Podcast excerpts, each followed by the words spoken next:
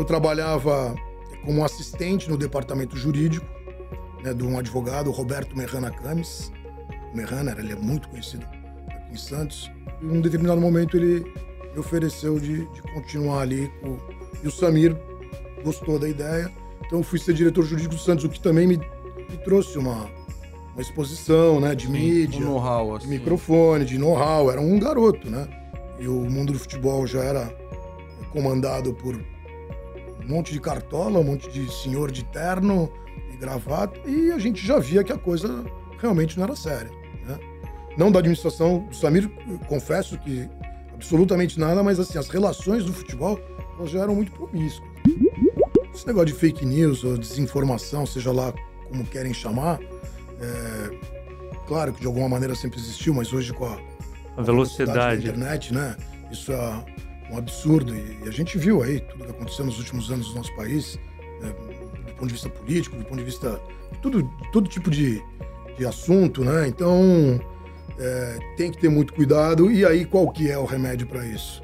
É estar é tá ligado de alguma maneira com empresas de comunicação, né? De credibilidade. A história do, do artista em geral, né? Ela é, é formada por muitos mitos, né? São histórias. Uhum. Muita gente especula muita coisa, né? E no meu caso particular, não, eu vivi. Né? Eu sei o que é verdade, sei o que é mentira, sei o que é lenda, o que não é. Pelo menos daquilo que eu vivi. Foram muitos anos. Foi, foi legal. Foi, foi quanto tempo que o senhor teve com, com o Chorão? Trabalhando profissionalmente? 12 anos, mais ou menos. Anos. É. E nessa... De 2000, o Chorão morreu em 2013. Sim. A gente começou a trabalhar pro Chorão em 2001. Ah. 2000, 2001. Já tava já tinha estourado o primeiro, primeiro disco, né? Mas estava ali. Tava... Aí tava procurando advogado. Ele lembrou de mim. Na... Não foi no caso do Los Hermanos, né, doutor? Foi, foi, foi. Ô, louco, que tiro. Foi, foi. Na verdade, na verdade foi um que pouco foi, foi, foi, um pouco antes. Foi, mas o primeiro caso que eu peguei de repercussão foi o do Los Hermanos, foi a cabeçada que o Chorão deu no, Marcelo Camelo, fiz todas as audiências no Rio. Um... E como. Agora que já, que já chegamos nesse assunto.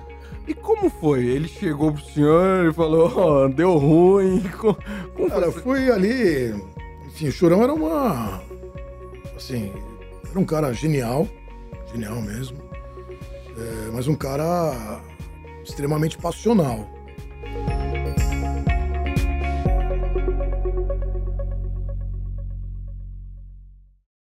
Fala pessoal, começando mais um Baixada em Pauta e ao meu lado novamente, Luiz Lina resolveu aparecer. É isso, Lina? Tava de, de folga, férias, o que que era? Bom dia, boa tarde, boa noite. É, antes dos seus gracejos, eu, eu estou feliz de voltar. Bom, Obrigado, bom, você segurou bom. as pontas aí. Segurei, segurei. Eu tive uma longa jornada no carnaval. E agora voltando para mais uma temporada. Carnaval só ano que vem. Acabou a folia para você. Acabou a folia, o trabalho constante, mas estamos aí de volta, falando com um bom papo. Isso aí, isso e aí. te agradecer aí que você Puxando o seu saco, você fez um excelente trabalho muito, aí. Muito obrigado. É. Chega, chega, que ainda vai ter muito pano para manga. Vamos lá, vamos lá. vamos lá. E hoje apresentar aqui nosso convidado, o advogado Maurício Cury, especialista no contencioso, é isso? Em contencioso, civil e empresarial, é isso, Maurício? Falei certo, falei errado, esses Não, termos me pegam. Falou certo, falou certo. O contencioso é o litígio, né? É. Então, só para explicar aí para os nossos ouvintes que o... Aí vai ter que explicar também o que é litígio, isso nunca vai acabar, vai ser um ciclo sem fim. É briga, né? então pode ser aqui, esse papo pode ser reto aqui? Pode, então, pode, pode. pode, É melhor, o litígio é briga, é briga judicial. Essa é a ideia, essa é a ideia. Então tá bom. Vou, vou começar até por aí. É, é, é difícil para um advogado lidar com nós, seres humanos, réis mortais, porque assim, os termos que vocês usam no dia a dia, complicado, hein, Maurício? Olha, o, o direito ele vem dessa tradição, né? Mas eu acho que as novas gerações, e eu até me incluo nessa, apesar de não ser tão novo assim, eu, a gente tenta desmistificar, tenta falar numa linguagem mais fácil uhum. para que as pessoas tenham, tenham acesso. Agora, é, numa matéria, num artigo, fica difícil a gente fugir do juridiquês, mas a gente tem tentado. Aí eu acho que as novas gerações estão simplificando bastante a, a, linguagem. Eu me lembro lá atrás, enfim, o direito brasileiro vem da tradição romana, né? Então tinham expressões romanas, tinha dicionário romano. Isso tudo não faz o menor sentido hoje em dia, né? Quanto a linguagem quanto mais mais fácil, né? Porque a linguagem ela tem a, a finalidade de esclarecer uhum. né, o, o, fato. Então tem que ser a comunicação tem que ser a mais livre possível. E, aí, e aí quando... a gente tenta aí de uma maneira às vezes não tão tão lúdica, né? A gente uhum. tenta, tenta esclarecer. E é justamente quando a gente está na correria ali, trazendo para o nosso lado, né, de produzindo uma matéria e tudo mais, e a gente pega aqueles processos de 200, 300 páginas que foi produ foram produzidos ao longo de um, de um bom tempo, né? E a gente tem que traduzir aquilo tudo em cima do laço. Olha, eles não, não têm pena da gente, hein, Lina? Não. É, mas assim, o que o doutor tá falando é eu que acompanho já há um bom tempo questões de processo é, eu vejo essa mudança mesmo, até na forma, acho que até do, do, dos próprios judiciários, do, do, juiz, né? De deixar mais, mais um entendimento mais fácil até nas suas é, sentenças. É, eu não sei se o senhor concorda Sim, comigo nessa não, questão. concordo plenamente. Hoje as sentenças, principalmente as de primeiro grau, elas são uma linguagem super acessível e, e tem que ser isso mesmo, né? O direito ele é, ele é ele é decidido para o jurisdicionado. Quem é o jurisdicionado? É a parte. Né? Então, uhum, ele uhum. tem que ler e tem que entender. Senão o advogado acaba tendo que traduzir isso para o seu cliente. Né? Então, o ideal hoje é que a linguagem seja acessível para ela cumprir a finalidade dela, uhum. né? que é a, o entendimento. É o entendimento. Doutor, quer, não, só, doutor, eu, eu sempre gosto de entender porque as pessoas, elas decidiram por uma profissão, a história delas. A, a, sua história, começa quando? Quando você decidiu ser advogado? Como é que foi? Conta um pouco. Olha, minha, minha, história na, na decisão por, por, fazer o curso de Direito foi até gozada, porque no, quando eu estava no antigo primeiro colegial, segundo colegial, uhum. né? Hoje o ensino médio. Isso. Ensino médio, é ginásio, não é da época do ginásio, é, era não, colegial. Colegial, né? O ginásio era anterior. Anterior, é, né? É, é, na verdade, inicialmente, não sei por qual razão, acho que era por, por uma modinha, eu queria ser dentista, fazer odonto. Ah. Mas era, acho que era uma, um, um apego da época, porque tinham, tinham. Era bacana, tinha as menininhas, então todo mundo queria fazer odonto. Curioso, gente... meu pai também. É, seu pai é dentista. Não, ele queria, queria também fazer, fazer odonto. É. E aí, meu Deus do céu, eu seria o pior dentista do mundo, porque eu não tenho habilidade manual nenhuma, né? Mas nem pensava nisso. Mas aí no terceiro ano da, da faculdade, meu pai era comerciante, uhum. eu sempre escutava muito meu pai. Meu pai falava, olha, curso de direito é um curso que tem um leque de opções muito grande. Você pode ser advogado, você pode ser delegado, você pode ser juiz, você pode ser procurador. Né? Já tinha um leque muito grande de opções. E eu não tinha nenhuma grande afinidade, assim, com uma profissão, de falar, olha, eu quero ser isso, eu quero ser aquilo. Eu queria ser ou surfista profissional, ou corredor de moto, tá. enfim, aquilo que, que a molecada gosta de ser, né? E aí comecei a pensar mais no direito. E, olha, foi uma feliz escolha, porque aí fui fazer a faculdade de Direito, fiz a faculdade de Direito aqui em Santos, na primeira turma da Unimes, né? E me encantei com o curso e logo no final do primeiro ano já fui fazer estágio, um estágio num escritório, na época, o mais tradicional aqui em Direito Civil de Santos, né? E, e fiquei lá minha vida toda como, como estagiário, até o quinto ano. Depois fui efetivado como advogado e trabalhei nesse escritório por nove anos, uhum. depois de formado. Então eu fiquei nesse escritório por 14 anos, que era um escritório super tradicional, é até hoje um escritório bem tradicional em direito civil, e lá foi uma escola para mim. Então, Essa questão do, do começo da tua carreira, nos bastidores a gente estava falando que o, o, momento que você entrou na faculdade foi justamente o momento que trocou aí a, a Constituição, né, em 88. Isso. É, como que foi viver também esse, esse momento de mudança? Porque foi um marco para o direito do país, né? Sim, foi um marco, né? Um, uma carta constitucional maravilhosa. Hoje a gente tem um, uma Constituição Federal muito completa, das mais completas do mundo, e foi muito bom para a gente porque a gente estava começando a estudar né, na faculdade. O direito constitucional naquela época, salvo engano, começava no terceiro ano. Eu entrei na faculdade em 88, no ano da promulgação da Constituição, então peguei ela fresquinha. Então é bom para aprender uhum, também. Uhum. Você já leu um novo texto constitucional, né? Você não precisa estudar os textos sim, constitucionais sim. anteriores. Então foi, foi bastante proveitoso. É, é, mais tranquilo também para em relação à concorrência, né? Você está chegando ali com tudo novo. Para quem já tem uma base, já, já conhece a Constituição é, passada, deve ter eu, sido um parto, eu né? Eu não vou dar nomes aqui, porque é. seria muito deselegante da minha parte, mas eu cheguei a pegar em processos judiciais advogados mais antigos citando a Constituição anterior. Ah, mas sem né? dúvida. Aquela mancada assim profissional, né? Sem dúvida. Claro que todo mundo já sabia da, da vigência da nova Constituição, mas alguns advogados, ainda os menos preparados, e aí eu não vou citar nome, eu lembro de um nome aqui, mas eu não vou citar, que em toda a petição ele fundamentava as petições com base na Constituição revogada. Imagina, como um novo acordo ortográfico também, é, né? A gente vê cada, cada coisa cada aí. Mancada, é, né? Porque é normal, né? A pessoa se acostumou sim, com aquilo sim, sim. E, e, e, vai passando. Em relação às escolhas, porque aí você mencionou que seu pai, é, em conversa com você, falou: olha, direito, tem várias opções, vários caminhos a seguir, mas você escolheu um. Um caminho aí, o civil e empresarial, né? É, como que, que se deu essa escolha em meio a tantas opções? Eu queria só pegar, antes de responder essa, uhum. mas um pouquinho antes. Seu, o senhor falou que o seu pai era comerciante, né? Isso. E o advogado, ele lida diretamente com o público, né? É, você trouxe isso da, da tua família, do comércio, quando você se deparou com isso? Como foi esse encontro? Do, porque o advogado parece distante, mas não é. Todo dia está com o público, né? Sim, acho que isso vem da minha família. Meu pai era um comerciante aqui na cidade de Santos, tinha lojas de automóveis aqui, a Barão Automóveis, antiga Barão uhum. Automóveis. A gente estava batendo papo com o Edu aqui antes, né? E o Edu estava sempre lá na Barão Automóveis. Era um, Barão Automóveis chegou a ser um ponto, é, um centro, um ponto político de Santos. Muitas decisões eram tomadas lá na Barão Automóveis, especialmente sobre o Santos Futebol Clube. Tá. Todas as eleições do Santos Futebol Clube passavam pela Barão Automóveis, que era uma loja pequena ali na Rua do Comércio, do lado do Café Paulista. Então a gente estava sempre lá também, a gente conhecia bastante gente e a comunicação no direito é fundamental, né? Claro que é, você é, ter a cultura jurídica, ter o estudo jurídico é muito importante, mas você também saber se comunicar é fundamental para a nossa profissão. Como a dos jornalistas, a, o advogado uhum. tem que saber se comunicar, né?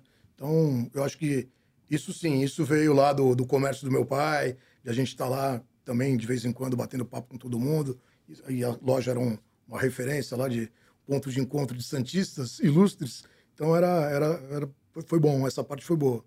E com relação, respondendo ao, ao Matheus aqui, é, a minha escolha pelo direito civil e direito empresarial acabou sendo natural, Matheus. Por quê?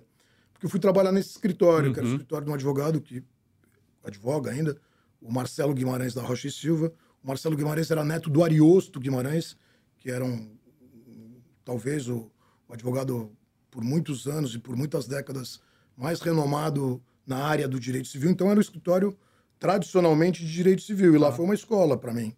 Né? Então, foi lá que eu me encantei com o direito civil. E, e, lá também tinha algumas questões de direito empresarial, porque o direito civil, lá atrás, o, o direito empresarial, hoje chamado direito empresarial, ele vem do direito comercial, né? Uhum. Código de Direito Comercial de 1850. Tá? Mas tinha uma, uma, uma inter-relação muito grande entre o direito civil e o direito comercial. Hoje, Hoje o direito empresarial ele tem regras próprias, legislação própria, né? Das, muitos dos seus temas estão no Código Civil, mas sempre teve essa relação entre civil e comercial. Então, uhum. Hoje, quando a gente fala em direito empresarial, é o antigo direito comercial. E lá nesse escritório que eu trabalhava, tratava também de muitas questões de direito comercial. Então foi natural eu acabar optando por esse caminho. Tá, e tem uma.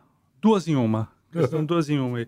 Queria entender um pouco mais sobre a questão, a, a relação, o que, que é o direito empresarial, você mencionou que vem do, do direito comercial, do comércio, né, que lidava com o comércio. E explicando isso, o que, que é o direito empresarial, que se defende no direito empresarial, saber também essa, sobre essas mudanças que têm acontecido né, é, dentro das empresas. Muito hoje se fala em ESG, compliance, tudo mais. Como que isso agrega ainda mais ao teu trabalho? Então, o direito empresarial, até para falar numa linguagem, conforme a gente combinou aqui no começo, tá, tá combinado. Bastante simples, né? é, é, o direito das empresas, né? Tudo, toda demanda, e, e são muitas demandas de uma empresa, seja ela pequena, média ou grande, as demandas são muitos, muitas. E quais são elas? São demandas relacionadas ao direito civil. Né? Quais são elas? É, ações de indenização, ações de obrigação de fazer, ações de obrigação de não fazer. Isso está tudo dentro do direito civil ligado às empresas. Aí tem uma parte que é de direito do trabalho, né? Então, um escritório de direito empresarial ele tem que ter um departamento de direito do trabalho para assessorar o departamento de recursos humanos, uhum. né? Então, é, é fundamental. Tem que ter uma conexão com o direito tributário, porque o direito tributário faz parte do dia a dia das empresas. Sim. Então, você tem que ter uma boa noção e, e um bom conhecimento dos fundamentos do direito tributário, parte fiscal, né, impostos municipais, estaduais, federais. Você tem que ter é, um, uma formação mínima em direito societário, que são direito das sociedades, das empresas, as empresas brasileiras. A gente tem alguns tipos de sociedades, né? E elas são regulamentadas pelo direito societário. Tudo isso, de alguma maneira, faz parte do direito empresarial. Sim. Então, assim, quando, quando você escuta falar, ah, o advogado é um advogado, escritório um escritório especializado em direito empresarial, o escritório especializado em direito empresarial tem que atender todas essas uhum. áreas. Senão ele não é um escritório de direito empresarial. Né? E hoje, o meu escritório hoje é um escritório de direito empresarial, porque a gente tem tributário, eu tenho direito penal econômico, né, por uhum. conta de questões tributárias, eu tenho direito civil, tenho direito societário. Então, isso é um, direito, um escritório de direito empresarial. O escritório de direito civil, né, ou só direito civil, trata de questões ligadas ao Código Civil, então direitos de personalidade, ações de indenização, divórcio, né, uhum. família, sucessão. E hoje há uma interconexão disso, porque hoje você vai fazer um planejamento sucessório para uma família que tem um grupo empresarial, você tem que ter um especialista em direito de família e sucessões para ajudar no tributário, para ajudar no societário, para você poder estruturar, por exemplo, um planejamento sucessório. Hoje está muito em moda falar em planejamento sucessório, né? Falar uhum. em, em morte, em pós-morte. Então, isso tudo, quem trata, quem acaba tratando, são escritórios de direito empresarial, porque você tem que ter todas essas expertises dentro do, do seu grupo para poder atender esse tipo de demanda. A construção dessa, dessa do teu escritório foi algo orgânico? Ou você foi batendo a cabeça, foi entendendo? É. Porque são várias demandas dentro de um escritório só, né? É, a gente começou tradicionalmente como todo escritório, pequeno, né? Estou falando do, nosso caso. Eu e a minha mulher, a gente saiu desse escritório, porque a minha mulher também trabalhava no escritório do Marcelo Guimarães. Que ah, vocês se conheceram... Nós nos conhecemos lá. Nós nos conhecemos lá. Aí não tinha tempo, né? Porque o direito estava limitando pelo, pelas séries que a gente assiste é. né, sobre direito. Sempre o pessoal trancado. É, eu, eu sempre faço uma associação. É. É. E depois de um determinado tempo, a gente é, é, se acertou de sair, né? Saímos, montamos o nosso escritório, pequenininho.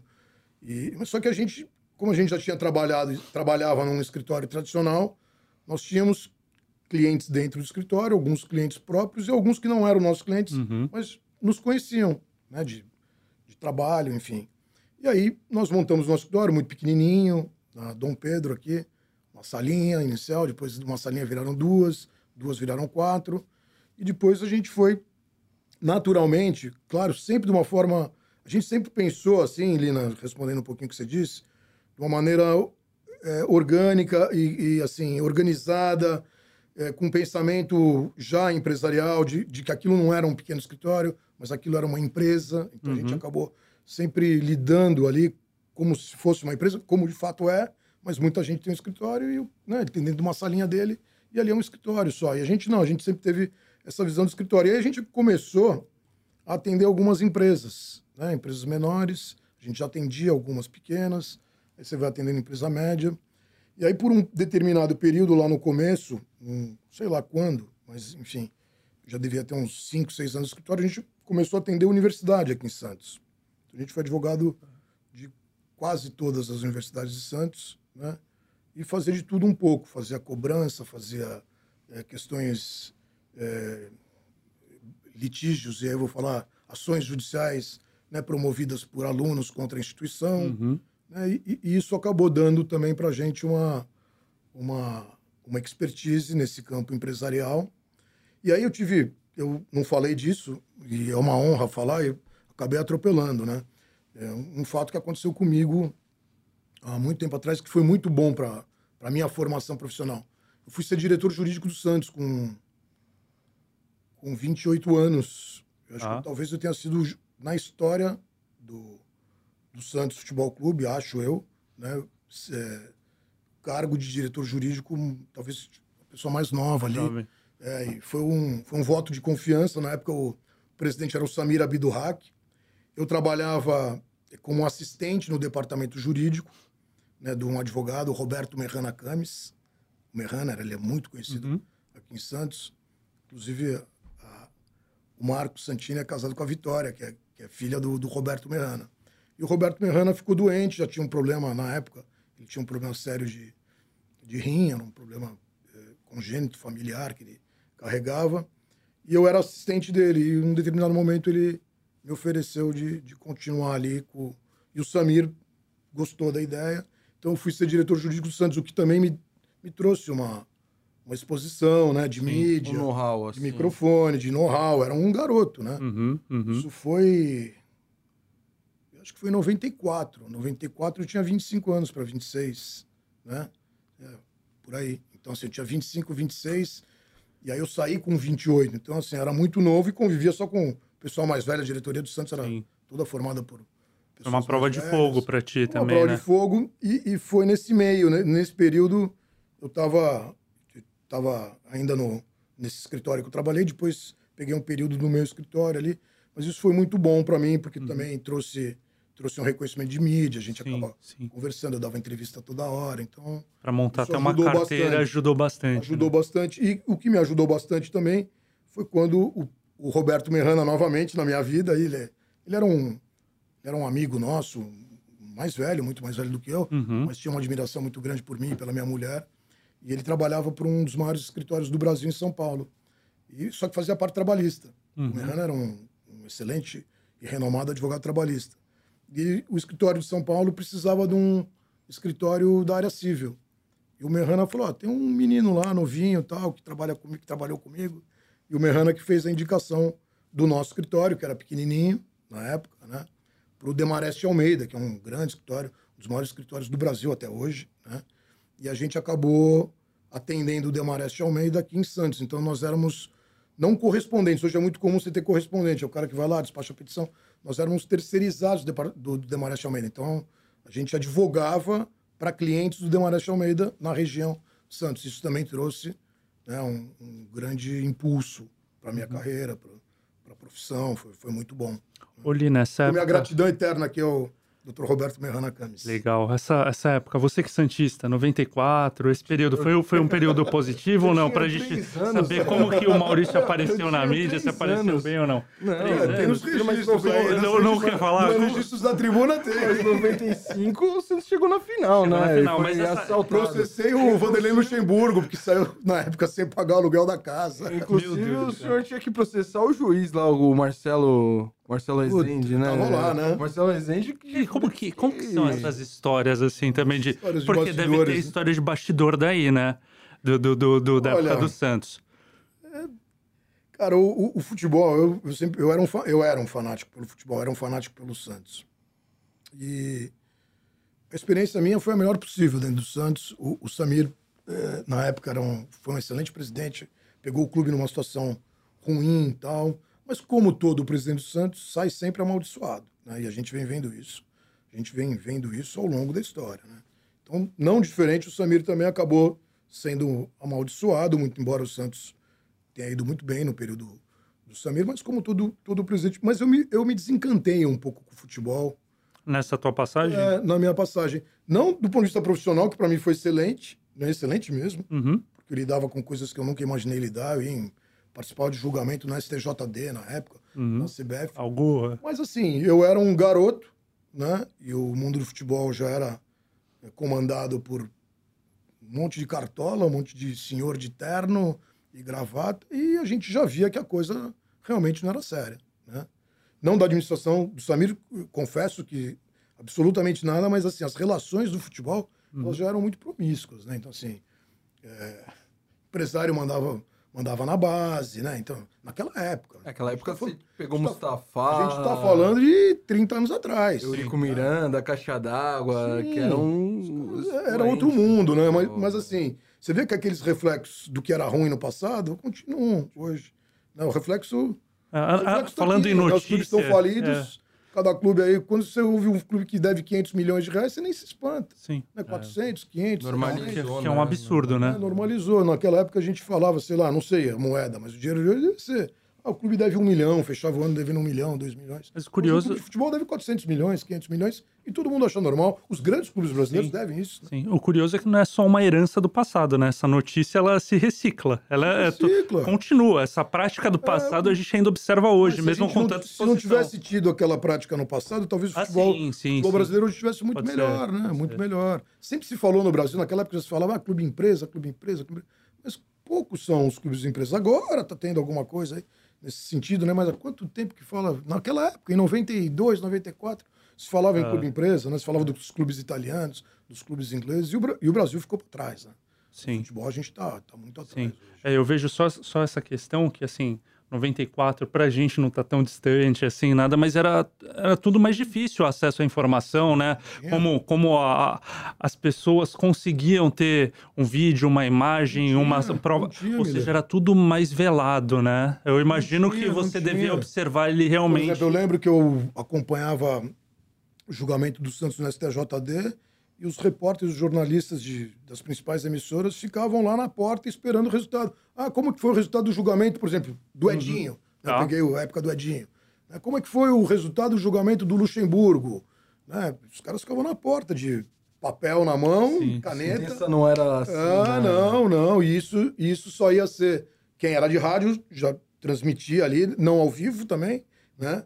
Mas isso só ia sair no jornal do dia seguinte, quiçá no outro dia, porque tinha que preparar, né? Tem sessão que termina 8 da noite, 9 da noite, as coisas Sim. fechavam.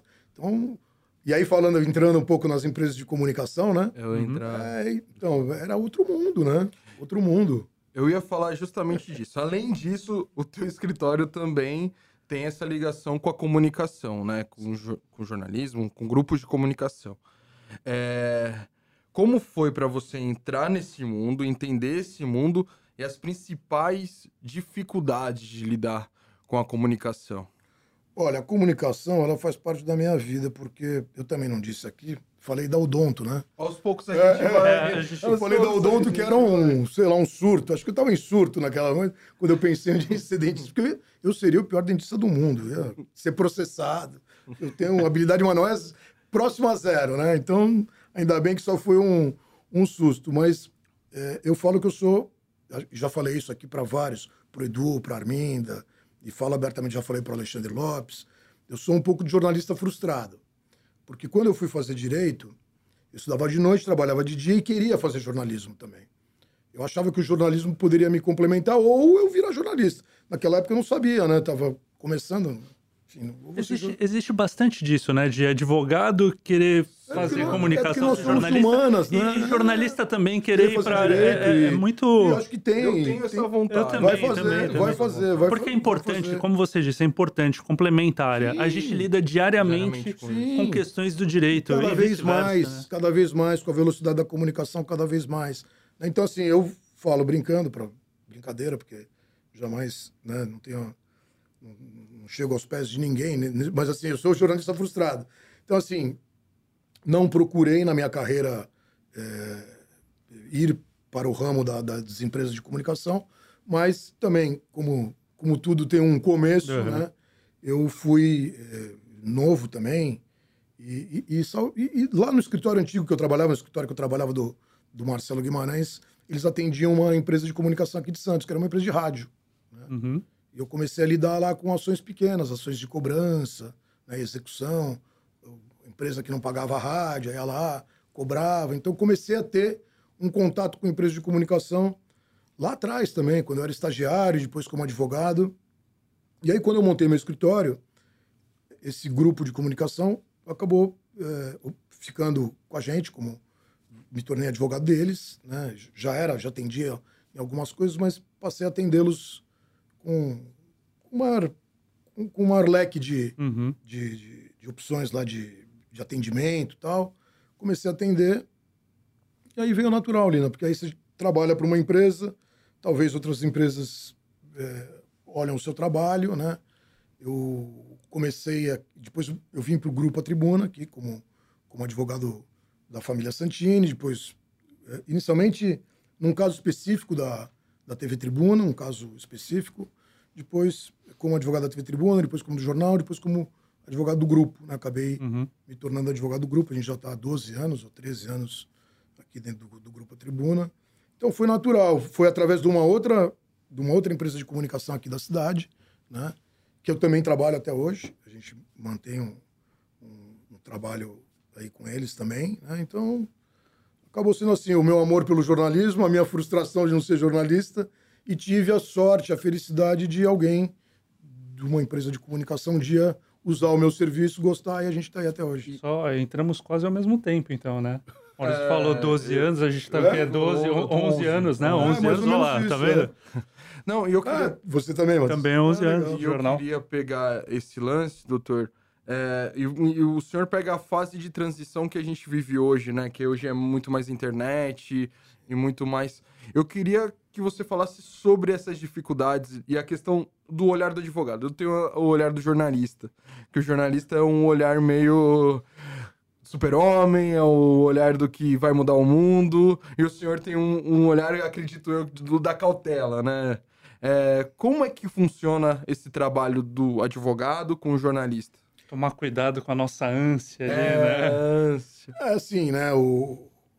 Eu confesso que eu não tenho dificuldade, porque eu acabo, e não é fazendo, fazendo nenhum tipo de chamego aqui, é, não tenho muita dificuldade porque a gente acaba lidando as pessoas que estão do, do lado de vocês aí são e vocês e todos vocês são pessoas preparadas assim não estou bajulando não então assim eu não tenho tanta dificuldade né o jurídico ele tenta eu sou advogado da empresa né do grupo então qual que é a minha qual é a função nossa né? nossa função é diminuir o risco para os acionistas da empresa né porque às vezes e poucas vezes né? Uma matéria, uhum. uma reportagem, né? Um, uma notícia de internet de uma empresa do grupo pode gerar uma ação de indenização, né? Então, assim, o, o nosso papel não é de censor, nem pode ser, né? Eu não quero... A gente não lê matéria previamente, né? É, não, não, existe isso, porque isso não faz parte do jornalismo. Acho que não, não teria o menor cabimento. Mas às vezes, quando eu bato o olho numa notícia, ou numa manchete, ou numa, num título, eu falo, ah, isso aqui pode dar problema. Mas aí faz parte do jornalismo, faz parte da dinâmica. E aí a gente tem um, um grande aliado de vocês. Um grande aliado, que é a Constituição Federal. Uhum. Né? A Constituição Federal não que ela permite tudo. Ela não permite tudo, isso tem que ficar muito claro. Mas a gente tem lá dois, dois artiguinhos lá, na Constituição, pelo menos dois, que protegem bastante, e tem que ser assim, não pode ser diferente, tem que ser assim, o trabalho do jornalista, que é o artigo 5 inciso 9, décimo lá da, do artigo 5 e o artigo 220, parágrafo 1 né? Um fala sobre é, liberdade de expressão em geral, que é o artigo 5 e o outro fala do direito à informação do jornalista. Né? Então, assim, se a notícia for verdadeira, se a notícia for de interesse público, isso é fundamental, né? Eu posso divulgar tudo. Uhum. Eu posso divulgar tudo. Doa a quem doer. Esse é o papel do jornalista. Senão não tem sentido você ter né, o papel do comunicador. Sim. Agora, para fazer isso, né, e, e, é por isso a gente está até conversando aqui né, do, da necessidade, do, do, da importância das faculdades de jornalismo, preparar cada vez melhor uhum. esse material humano que chega, né, é saber que o, a coisa tem um limite, mas o limite é, é, assim, é, é, bem expansivo, sabe? Você tem toda essa liberdade de escrever. Então, assim, a gente não tem muita dificuldade. É, poucas matérias, né? Eu, eu não lembro de, de, ter que avaliar a matéria, isso não, não faz parte, né? É, às vezes a gente dá um toque, ó, se, né, se puder, aí já foi, enfim. Mas é, acho que o, a Constituição Federal ela acaba dando essa liberdade que vocês precisam para poder divulgar os fatos. Né? Uhum. Não tem como, o menor sentido. Como o outro lado também ocorre, né? Algumas vezes, poucas vezes também entrei em contato com o senhor para perguntar determinada situação. Olha, estou com dúvida aqui nessa, nessa imagem, podemos ou não. Eu acho que se torna saudável. O que no início talvez fosse uma relação, que eu não sei, que eu não peguei nessa é. relação mas de certa forma até talvez conflituosa. Nossa, vai ter alguém olhando, é, pode sensor, isso, pode né? ser Fico, censor. É. É, eu vejo como uma cautela e, e principalmente com, com respeito ao, ao leitor. Sim. Porque, assim, no, no, no fundo, no final das contas ali, a gente tem sofrido muito o impacto do que tem acontecido aí com as redes sociais, com páginas de redes sociais que dão muitas vezes o que chega num grupo de WhatsApp, não checa a fonte, e a gente tem casos como o que aconteceu em Guarujá, é, da, da, Fabiane. da Fabiane, que, que foi assassinada, né, ali Sim. brutalmente. Por uma e num, news, né? por, uma, por uma fake news. Que na época nem existia Que essa, não existia. Então, assim, é, é, é, é, um zelo e um cuidado. E eu lembro que na ocasião, né, a gente foi, virou vidraça, né? Muita gente, Sim. pô, por que, que vocês não estão dando a foto da, da Fabiane, vai lá nas redes sociais, né? Ou tem, principalmente, isso acontece muito com o caso de polícia, né? Por que, que não dá a cara do bandido? Por que não sei o quê? Por que, que aquilo? Porque muitas vezes ainda tem investigação, Sim. não se sabe o que aconteceu, né? Não. Isso é, é, é, é, um zelo e um cuidado, cuidado, que as pessoas não têm noção e que é e que vai permear ali, vai nortear a nossa profissão, né? Sim, né? E não é só. E quando eu falo isso, quando eu falo que o papel do jurídico é, é, é proteger aí o acionista, né? É proteger o jornalista também, né? O jornalista e as Sim, pessoas, é, né? E as pessoas que estão do outro lado, Exato. porque do, do, outro lado da reportagem tem, sim, tem uma sim, família, sim. tem uma pessoa, né? Então, assim, acho que você falou perfeito, Matheus. Acho que o, o, cuidado é necessário. Mas o cuidado, é, como o jornalismo e a comunicação é dinâmica, né? Muitas vezes passa, né? Pode passar. Então, assim, o bom é checar, né? Por mais velocidade que hoje os veículos exigem, o lance é checar, é checar a notícia, é ir na fonte segura, né?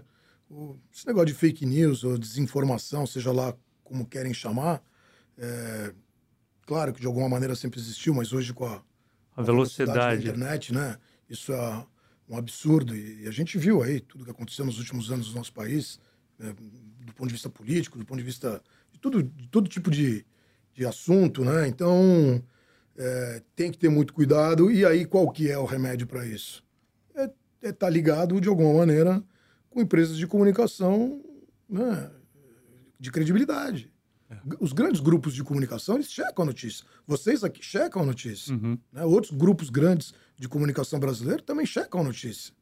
E hoje tem, tem ferramentas para isso. É, hoje ficou mais fácil, né? É mais fácil, né? Então, assim. É mais fácil, a gente viu uma angústia nessa correria também, é, porque sai um negócio de é, caramba, e agora vamos ter que correr é, atrás e não. Entendeu? Sim. Aí entra aquela questão da responsabilidade da. É, na, até nessa última semana a gente teve, né, na redação, contando um pouco dos bastidores ali da redação. Com a legal, prisão, isso é legal. Com a prisão do, do Chip, que era um, um rapaz envolvido na morte do. Do, do, PM, do PM da Rota. Samuel Cosmo. E aí a notícia chega pra gente em primeira mão. E é uma em Uberlândia, né? Uberlândia, do, outro lado do. É Uberlândia, do é uma, já tá e, é um, e é uma fonte que me avisou, e aí eu, eu falo com o Matheus que aí, aí tem interação entre as redações. TV Tribuna, João. Mas imagina se você dá essa notícia e ela é é, é, é, outra, a gente equivocada. Tinha, a gente tinha né? duas confirmações de fontes extraoficiais. É, um... E aí eu tava com uma terceira que deu, mas assim, já começa aquele negócio, pipocar grupo é, de WhatsApp sim. e a certeza, a confiança. E o caso do chip até interessante a gente citar, que no começo, quando teve o, o, o, o vídeo, quando saiu o vídeo, Sim. que até é um exemplo que a gente deu agora há pouco. Quando saiu o vídeo, a gente recebeu o vídeo e agora? Será que é desse policial, não é? É desse caso, não é? E bate, e as páginas começam também. E ao mesmo tempo, olha a foto do cara. A gente recebeu três fotos de pessoas diferentes com o mesmo perfil. E aí, coloca, e aí, aí eu pego o gancho aqui olha, do olha, meu lado, né? Aí você coloca a foto de uma outra olha, pessoa que não isso, tem nada a ver com olha isso. Olha isso. É, o tanto ação, de, indeniza deu, né? ação de indenização contra o jornalista e contra o veículo de comunicação. Exatamente. É, então também dói, pode doer também no bolso do é. profissional, né? Olha claro isso. que vocês têm uma empresa por trás, uhum. forte e tal, mas, enfim, é sempre um desgaste muito grande. É, é, um cuidado que eu acredito que todo jornalista tem que ter, pelo menos, checar, rechecar e rechecar. Eu, é. eu, eu falo para o pessoal na redação que pelo menos quando tem uma história comigo, eu nunca vou checar na primeira, não vou dar na primeira. É, é sempre na segunda e na terceira, até sim. porque aquilo pode voltar contra a gente. Sim, então, sim, tem, e muitas tem, vezes e muitas vezes volta, né? Tem, tem, que tomar cuidado. Tem que ter um cuidado. Mas o, o, o, nível de e aí eu falo do meu lado, né, que eu, que eu vejo. O, o, o nível de erro dos, dos grandes veículos de comunicação é pequeno. É pequeno. Você tem um, um nível de erro grande em canais aí de páginas de internet de, de Araque, aí de esquina, uhum. né? Enfim, não tem nenhum compromisso com, a, com, o jornalismo, com a informação, né? Mas os grandes grupos, de veículos de comunicação, os erros são pequenos. Claro que ocorrem. É uma atividade uhum, praticamente uhum. industrial, né? Industrial, jornal indústria. Sim. Enfim, você tem a, a comunicação, é dinâmica, né? Tanto que alguns julgados, eles até mitigam, eles atenuam a responsabilidade por conta dessa velocidade que a comunicação às vezes tem que ter. Né? Se, o dano, se o dano causado a terceiro for pequeno? O juiz avalia isso. Ele sabe que o veículo de comunicação, ele hoje, uhum. ele não é mais como era antigamente. Né? Como eu disse lá quando É interessante nos, saber nos julgamentos. também, né? A gente porque, não sabe disso. Sim, o, o, julgador também ele avalia. Ele fala: olha, a empresa de comunicação recebeu essa informação, e muitas vezes a gente recebe a informação, e vocês sabem disso muito melhor do que eu, é, de fonte da polícia, né? Sim. Tem um boletim de ocorrência, né? Aí pode errar, às vezes, numa fotografia, pode errar numa legenda. Que acontece. É, hoje o mundo está muito dinâmico. Muito, então a velocidade todo, é muito grande. Todo mundo. É, a velocidade tá... é grande. Mas essa, essa, esse pessoal, a, a, os novos jornalistas, eles já estão entrando nesse nessa onda, né? A gente é. já vai conversando ali, todo mundo hoje já se pergunta duas vezes, opa, posso não sei o quê? É. Essa, essa foto não sei o quê. Já então sabe, então já né? tem uma noção, já tem uma né? noção e, e a tendência acho que é essa, é cada vez mais você ter menos erros. É, né? isso aí. Eu queria pegar um outro gancho, que o doutor, além também dessa questão das notícias, mas relação de debate, doutor. Ah, isso é interessante, isso é legal, isso é legal. Nosso corpo debate. jurídico, Maurício e, Cury. Eu me divirto com debate.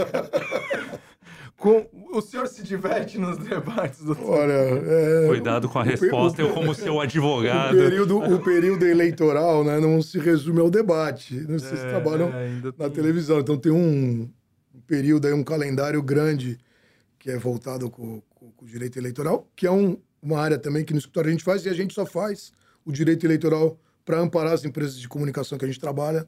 Eu não faço direito eleitoral para candidato político, para nada disso. Já fui procurado, mas a gente, até porque nós somos advogados de empresas de comunicação, então é, a gente dá essa, essa consultoria, uma... essa assessoria é, para as empresas de comunicação para não ter conflito. Uhum. Né? Porque, na verdade, a gente acaba participando das regras do debate, a gente todo acaba processo, participando sim. de todo o processo e do dia do debate, né?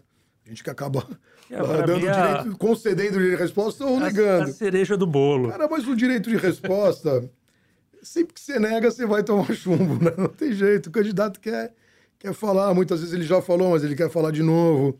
Muitas vezes ele não foi ofendido e acha que foi ofendido.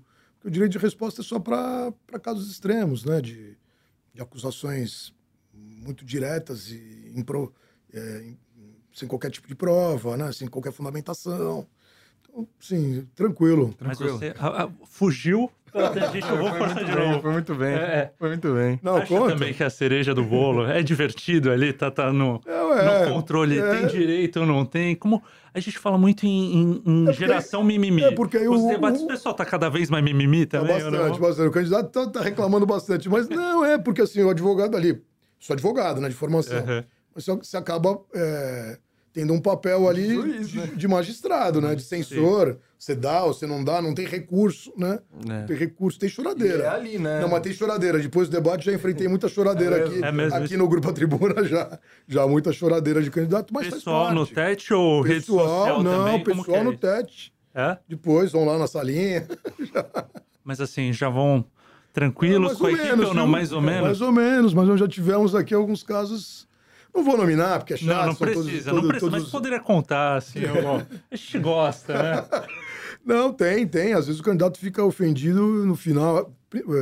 Teve um caso aqui, é, que foi, no, foi um direito de resposta, era a última, último, última rodada, último uhum. quadro, e era a última fala dele. E a gente, eu não dei o direito de resposta. Daí o candidato terminou, ele.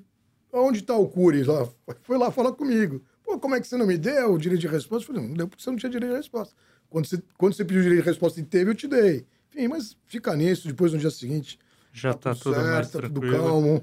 Eles se acalmam também, fica tudo tranquilo. Eu vou mudar um pouco de assunto. O senhor falou na nossa conversa aqui que um jornalista frustrado. E o senhor faz, fez parte de um documentário que fez muito sucesso, que foi o do Chorão. E ali, o senhor, no meu ponto de vista, como espectador, você que faz a linha ali do, do todo o documentário e vem as entrevistas, mas você se sentiu um jornalista vendo o documentário, doutor? Olha, a gente acabou, né? Acabei me sentindo, talvez não um jornalista, mas ali o condutor da história, uhum, porque uhum, o condutor, que é. aconteceu, e aí eu vou contar rapidamente, é, esse documentário acabou se transformando no documentário que se transformou, com transmissão por canal de streaming é, fez né? muito sucesso. Fez muito sucesso, etc. Mas ele começou como um projeto muito pequeno, de uns meninos aqui de Santos, na época, meninos, né, que se reuniram, foram falar comigo, porque eu, eu tive uma longa história de amizade e de advogado do Chorão. Né? Eu fui, fui, era amigo do Chorão antes do Chorão. conheceram na infância, né? É, na juventude, com quando, juventude. um pouco mais de adolescente, tá. 17, 18 tá. anos. Né? O Chorão não era, não tinha banda e eu também não era advogado. Né? Então conheci o Chorão da rua aqui de Santos. E depois ele foi fazer sucesso, eu fui estudar e a gente se encontrou. Depois a gente nunca perdeu o contato, mas a gente acabou se encontrando profissionalmente, que eu digo, né? É, quando ele já estava, já tinha, tava, já tinha começado a fazer sucesso. Né? Então, assim, para mim não foi difícil contar aquela história. Aquela história era um documentário, como eu disse aqui, local, para ser um, um, um filme pequeno, para passar num festival de vídeo aqui de Santos. Essa era a intenção desse documentário. Tanto que eu gravei numa lá num cafezinho, os meninos com celular em tripé, né? Bem, bem caseiro mesmo, uma coisa bem caseira. E ali, na verdade, eu dei um depoimento sobre aquilo que, que a gente conversou, que a gente que eu convivi com o Chorão, que eu vivi, né? Eu fui padrinho de casamento dele também, né? Fui advogado dele em momentos muito difíceis da, da, da banda dele, fiz a separação da banda, fiz a contratação de outros músicos. Então, eu participei de todo esse processo, que foi um processo muito tormentoso na vida do Chorão né?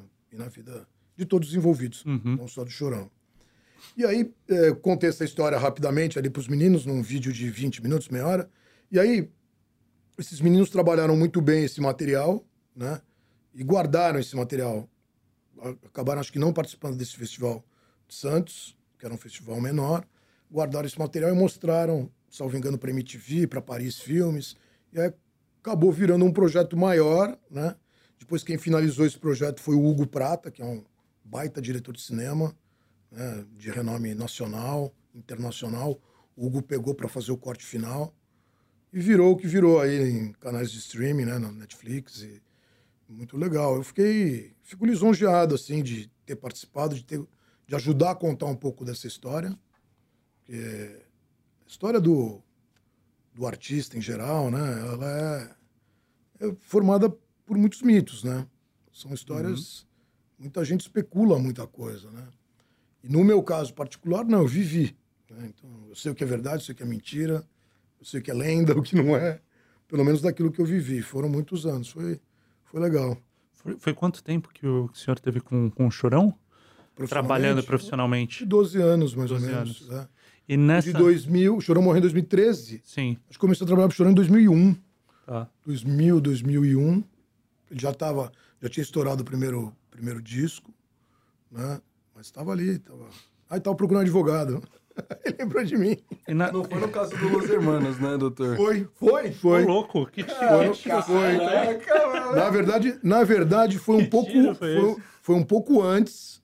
Foi, mas o primeiro caso que eu peguei de repercussão foi o do Los Hermanos, foi a cabeçada que o Chorão deu no Marcelo ah, Camelo, fiz todas as audiências no Rio. Um... E como, agora que já, que já chegamos nesse assunto, e como foi? Ele chegou pro senhor e falou, ó, oh, deu ruim, como Cara, foi? foi ali, enfim, o Chorão era uma, assim, era um cara genial, genial mesmo, é, mas um cara extremamente passional. Chorão, você não podia falar de algumas coisas com ele. Você não poderia falar, não podia falar mal da banda dele, você não podia falar mal dele, você não podia falar mal da mulher dele, nem da família dele. Né? Ele tinha assim, umas quatro coisas que. Então, assim, é... que eu acompanhei e o que é verdade desses fatos. O Marcelo Camelo, na época, deu algumas entrevistas, né? E aí o Marcelo culpa o jornalista, que o jornalista não colocou, e pode ter acontecido, tá? Não tô mas, de fato, o Marcelo Camelo deu duas entrevistas em, em revistas. Naquela época ainda tinha muita revista física, uhum. né? De circulação nacional, falando mal do Charlie Brown Jr. Né? O, o Charlie Brown tinha feito uma propaganda para Fanta, fez um contrato com a Coca-Cola. Né? E o Camelo falou que não achava aquilo legal pela pegada da banda, que era muito comercial, que estava uhum. se vendendo para o sistema, aqueles papos, né? Que a gente sabe como é que é. Isso violou muito o Chorão. E o Chorão, parece que, história que, que é verdade, é que ele mandou alguns recados para o Camelo e teve uma segunda entrevista numa outra revista, onde o Camelo fala a mesma coisa e repete. E, e aí, cara, o Chorão era um cara explosivo, né? Eles estavam num... Tinha um, era um final de semana de festivais em Teresina, se eu não me engano, e iam pegar conexão, não sei se era para Maceió, para Fortaleza, iam, iam para outra cidade ali do nor Nordeste, né? E o Chorão encontrou o Camelo, entrou no avião né? e falou com ele ali. O Camelo, ou o Camelo falou com ele, o Chorão passou e o Camelo falou. E o Chorão falou: ah, não quero o papo. Quando eles desceram do avião, parece que o Camelo foi falar com ele junto com os, com os integrantes da banda. E o Chorão estava sozinho para pegar as malas no, na esteira. E aí a história que tem é que o Camelo meio que intimidou ele, ele deu uma cabeçada de, no Camelo, né? E virou, um, virou uma briga generalizada. O Chorão tomou vários socos dos outros integrantes, uhum. enfim, da banda, porque o Chorão estava meio sozinho ali, salvo engano, não sei se a segurança estava longe. Foi uma coisa ali momentânea, né? Isso gerou alguns processos judiciais, mas no final a gente ganhou todos os processos e como judiciais. Como essa história chega pro senhor? A sua parte, né?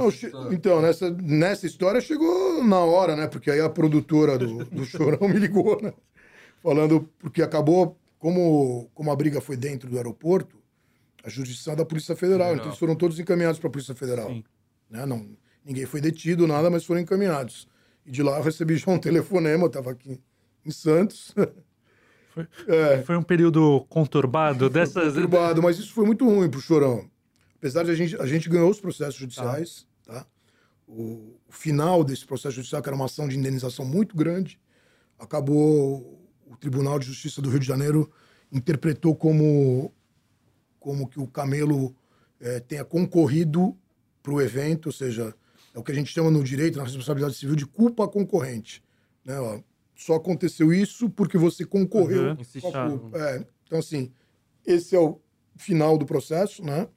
E aí eu, como advogado, de verdade, eu só posso olhar para o processo, porque ali no processo é que as provas foram Sim. produzidas e, e, as provas que foram produzidas foram nesse sentido, que o Chorão reagiu é, a uma a uma daí, uma fala do, do, uhum. do, Camelo em revista e depois lá no aeroporto a uma provocação ou uma certa intimidação. Foi isso que acabou sendo provado e aí o juiz reconheceu a culpa concorrente e acabou é, mandando o Chorão indenizar o Camelo é, em 50% da, da despesa que ele teve com a cirurgia do nariz, que era uma quantia inexpressiva daquilo que o Camelo pedia.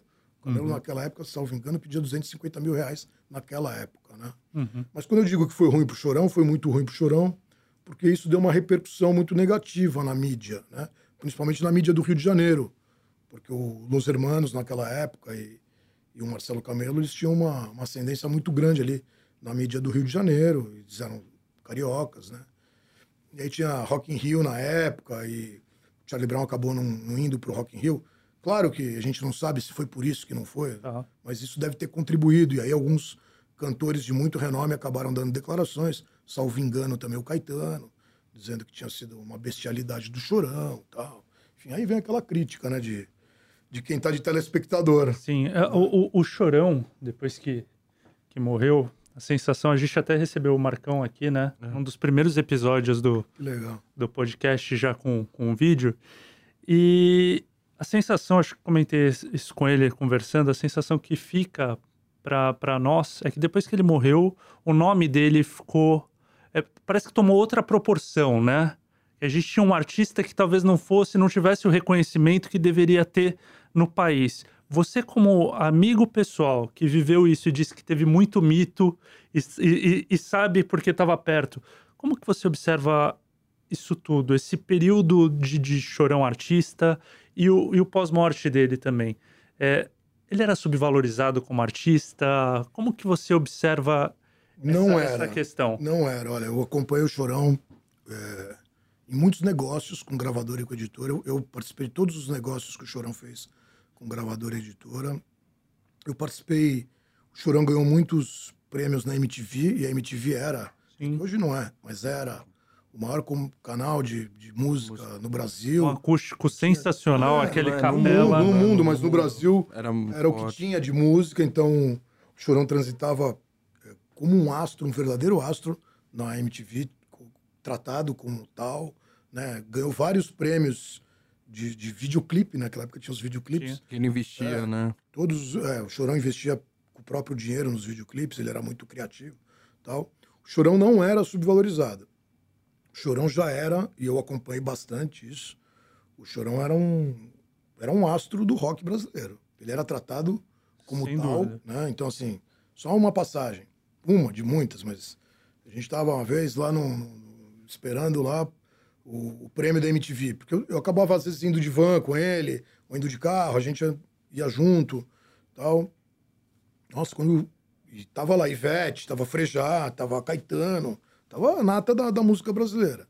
Cara, quando o Chorão chegou, não, não tô comparando, e não é isso que eu tô falando, mas quando o Chorão chegou, a gente chegou lá no, no teatro, tinha uma entrada pros, pros artistas, meu. Assim, tinham 200 fotógrafos tirando fotos. Assim, cara, assim, era, o cara era tratado. A Ivete veio na porta, Chorão, de verdade. Até o Chorão tinha um ótimo relacionamento com a Ivete, e assim, então ele era ele já era venerado no meio, uhum. ele já era.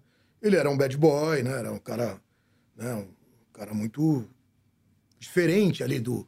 Ele era o bad boy do rock e tal. E nunca foi tratado. personagem isso. E nunca foi não, personagem. Não, era, era da personalidade era dele. dele. O Chorão era assim antes de ser famoso. O, né, a fama, claro, que traz. A fama. O Chorão tem, um, tem, tem shows do Chorão. Eu brincava com ele e falava assim: ah, hora que aposentar, né? Vamos, abre um, uma igreja, alguma coisa que você vai conseguir se comunicar com essa. Não, porque ele tinha um poder de comunicação. E não é desrespeito nenhum, tô falando porque ele tinha um sim, poder sim, de comunicação sim, muito grande. Não sei se vocês tiveram a oportunidade de ir em algum show do Charlie Brown, o poder de comunicação uma, que ele tinha. Uma frustração, palco, porque. É... Minha também. sim, mas tem muitos porque, vídeos. Então, é. justamente é... por isso que a gente assiste e escuta de quem esteve nos shows. Cara, energia... Era um negócio, a energia que não. ele. E ali acabavam os problemas do Chorão. E aí eu tô falando como amigo dele. Quando ele ia pro palco mas o Chorão era um cara muito conflituoso, um cara difícil, né? Muito legal, muito amigo dos amigos, muito generoso. Acho que a palavra, muita gente fala mal, algumas pessoas falam mal do Chorão, mas o Chorão era extremamente generoso com as pessoas que ele gostava, com as pessoas que ele é, queria cuidar, enfim, era um cara muito diferente, mas era um cara difícil, um cara explosivo, um cara passional, né? E tinha muitos conflitos. E esses conflitos terminavam no palco. Ele falava para mim, Maurício, meu melhor momento é quando eu vou pro palco, cara. Ali eu esqueço os meus problemas, dele. é a minha terapia, é a comunicação com, com, o público. Então, assim, voltando à tua pergunta, o chorão não era subvalorizado, mas aí tem um outro efeito, eu acho, que, que são coisas diferentes na minha análise, tá? Na minha análise, é, depois da morte do chorão, o Charlie Brown deu uma uhum. queda, aí veio a tristeza da morte do Champion, coisa assim estúpida, né, que foi, tal. Então ficou aquela aquele mal-estar geral, aquela tristeza muito grande de tudo. E, e, cara, hoje a verdade é que Charlie Brown e o Chorão, o, Chorão se, se tornou um mito aí, vamos usar a palavra mito, porque também né, não veio ninguém atrás. A gente não tem uma banda de rock brasileira hoje, né? E, e aí não é tirar o mérito do Chorão, muito pelo contrário. Né? Não tem ninguém fazendo um trabalho nem parecido com o que os caras fizeram, né? E aí o trabalho não é do Chorão, é da banda. A banda era sensacional, né? Uhum. Tiago, Marcão, enfim, Pelado, e depois as outras formações também foram é, muito então... bem, bem eleitas. E aí quem elegia isso tudo, e eu participei disso, participei ao vivo disso, né? De contratação de músico. Então, quando, quando o Graveto foi contratado, eu estava lá, foi na pista de skate aqui. Tiveram dois bateristas, um da Bahia, que eu não lembro o nome, que tocava muito também, e tinha o Graveto também, e o Graveto, o Chorão acabou optando pelo Graveto, porque tinha mais um jeito mais garotão tal, enfim. Então, assim, é, a gente participou de tudo isso. E, e aí ficou, porque, de fato, não, ninguém substituiu, né? Acabou. Então, acho que o Charlie Brown hoje, não é porque eu sou amigo do cara, nem porque fui amigo, uhum. nem porque fui padrinho, nem porque eu convivi, mas é. Assim, eu vejo pela minha filha. Minha filha tem 20 anos de idade e os amigos dela, sei lá, playlist sempre tem algum Charlie Brown, né? Era isso que eu ia falar, é uma das garotada, mais tocadas ainda. É, se você pegar o Spotify, eu não tenho os números desse do segundo semestre de 2023, mas o primeiro semestre do Spotify, 6 milhões de, de, de acessos, de né? De views, de, de acho, aí é diferente, não sei, acho, não sei se é de... É por isso que eu não me atrevo é, a falar. É. São 6 milhões de, de, de acessos. Sim, sim. Né? As músicas, é a banda de rock brasileira com o maior número de acessos pelo Spotify. Pode pegar aí, pode, tá aí não sei 24 como é que ficou, é, uhum. não sei o segundo semestre de 23, na verdade. Mas o primeiro semestre de 23 foi a banda mais. Tá mais pelo vazio aí que é. você vê que é, deixou, né? vazio... né? E aí, lógico que a qualidade por sim. si só fala, não, né? Mas Grita. o vazio pela, pela qualidade, né? Sim, não, sim, não, sim, tem, sim, tem, outras bandas, mas não tem bandas com a qualidade. Com aquela, sim. Né? Com... O Chorão era um poeta de rua, cara. O Chorão fazia música, eu cansei de ver o Chorão fazer música. Falam aí, não é lenda isso, que ele fazia em, em disco de pizza. Ele fazia música em disco de pizza, fazia. Cansei de almoçar com ele no Tertúlia e ele parar lá, ficar escrevendo umas coisas, ele guardava o guardanapo no, no bolso, depois daquilo poderia se transformar numa estrofe de uma música. Alguma delas se transformou numa música que você Cara, sabe que você estava presente assim, viu num eu, um disco eu vi muitas músicas, eu vi muitas, não, não, não posso te falar isso porque não, não, não vi nenhuma delas que se transformou, mas eu vi muitas músicas nascerem, várias músicas que se tornaram sucesso. Eu, eu, eu, eu almoçava muito com o Chorão. Minha reunião com ele era normalmente de almoço numa churrascaria aqui de Santos. Então eu pegava ele, e era aquela época de DVD, né? Uhum. E ele vinha com uma masterzinha aqui, gravada em estúdio, ou da casa dele, o estúdio dele e tal. Falava, escuta aí, Maurício, é, é, o que que acha? Tal. Então, assim, várias músicas que se transformaram em, em, em músicas de sucesso, Pontos Indestrutíveis, eu lembro, Proibida para Mim, Só os Loucos Sabem, várias músicas eu escutei previamente. Tive esse privilégio Poxa de escutar vida, previamente. É? E eu falava, essa vai dar. Sabe o que ele falava? O Chorão falava um negócio engraçado. Ele falava o seguinte: a música que arrepia o couro cabeludo e o braço, ela vira sucesso. E, e como era é para você, depois de uns dois, três meses, aquela, aquele demo ali, aquela virar, e você vê as pessoas cantando, como era na tua cabeça? Cara, eu falava, meu, sensacional, né? O cara realmente é, é genial. O Chorão era genial, cara. De verdade, Chorão era um cara que eu falo, né? Difícil. Além de ser amigo. Genial é, advogado, você tinha ele, ele também. Era hitmaker, o, ele fazia muito hit. O Chorão aprendeu a fazer hit, né? Sim. Assim, então as músicas pegavam, né? Sim, as sim, sim. O Chorão pegavam. Você escutava no carro?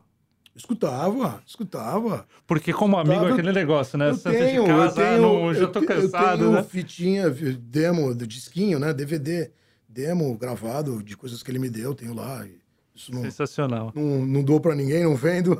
A minha última, eu vou terminar com um problema. Mas o, o Chorão, doutor, te deu muito problema na parte jurídica, tirando a parte de amigo. O Chorão demandava demais, né? Porque assim. Eu... Você tinha que ter uma parte olha, do escritório olha, pro Chorão. Muito, não. Olha educação, uma né? parte... demandava, é, demandava. demandava. Não, o Chorão realmente. Sim, sim. Chorão era segunda, terça, quarta e quinta. Quinta ele saiu pra estrada, né? Mas sim, bastante. É... Assim, tinha muito, tinha muito problema. mas muito problema, alguns pequenos problemas que ele é. criava na. Por, porque, sei lá, o cara vai comprar uma televisão, dava errado. Também ele era meio azarado, sabe aquela coisa? E aí ele queria brigar, o Chorão brigava porque, pelo que era dele, né? Então aquela. Tem uma música, né? Lutar pelo que é meu. Uhum. E o uhum. Chorão não deixava passar, cara. Isso era. Ele lutava pelo que é dele. Então, se ele achava que tinha direito, e, e normalmente todas as, as lutas que eu enfrentei com ele, é ele tinha direito mesmo, né? E, e por alguma razão algo foi descumprido, né?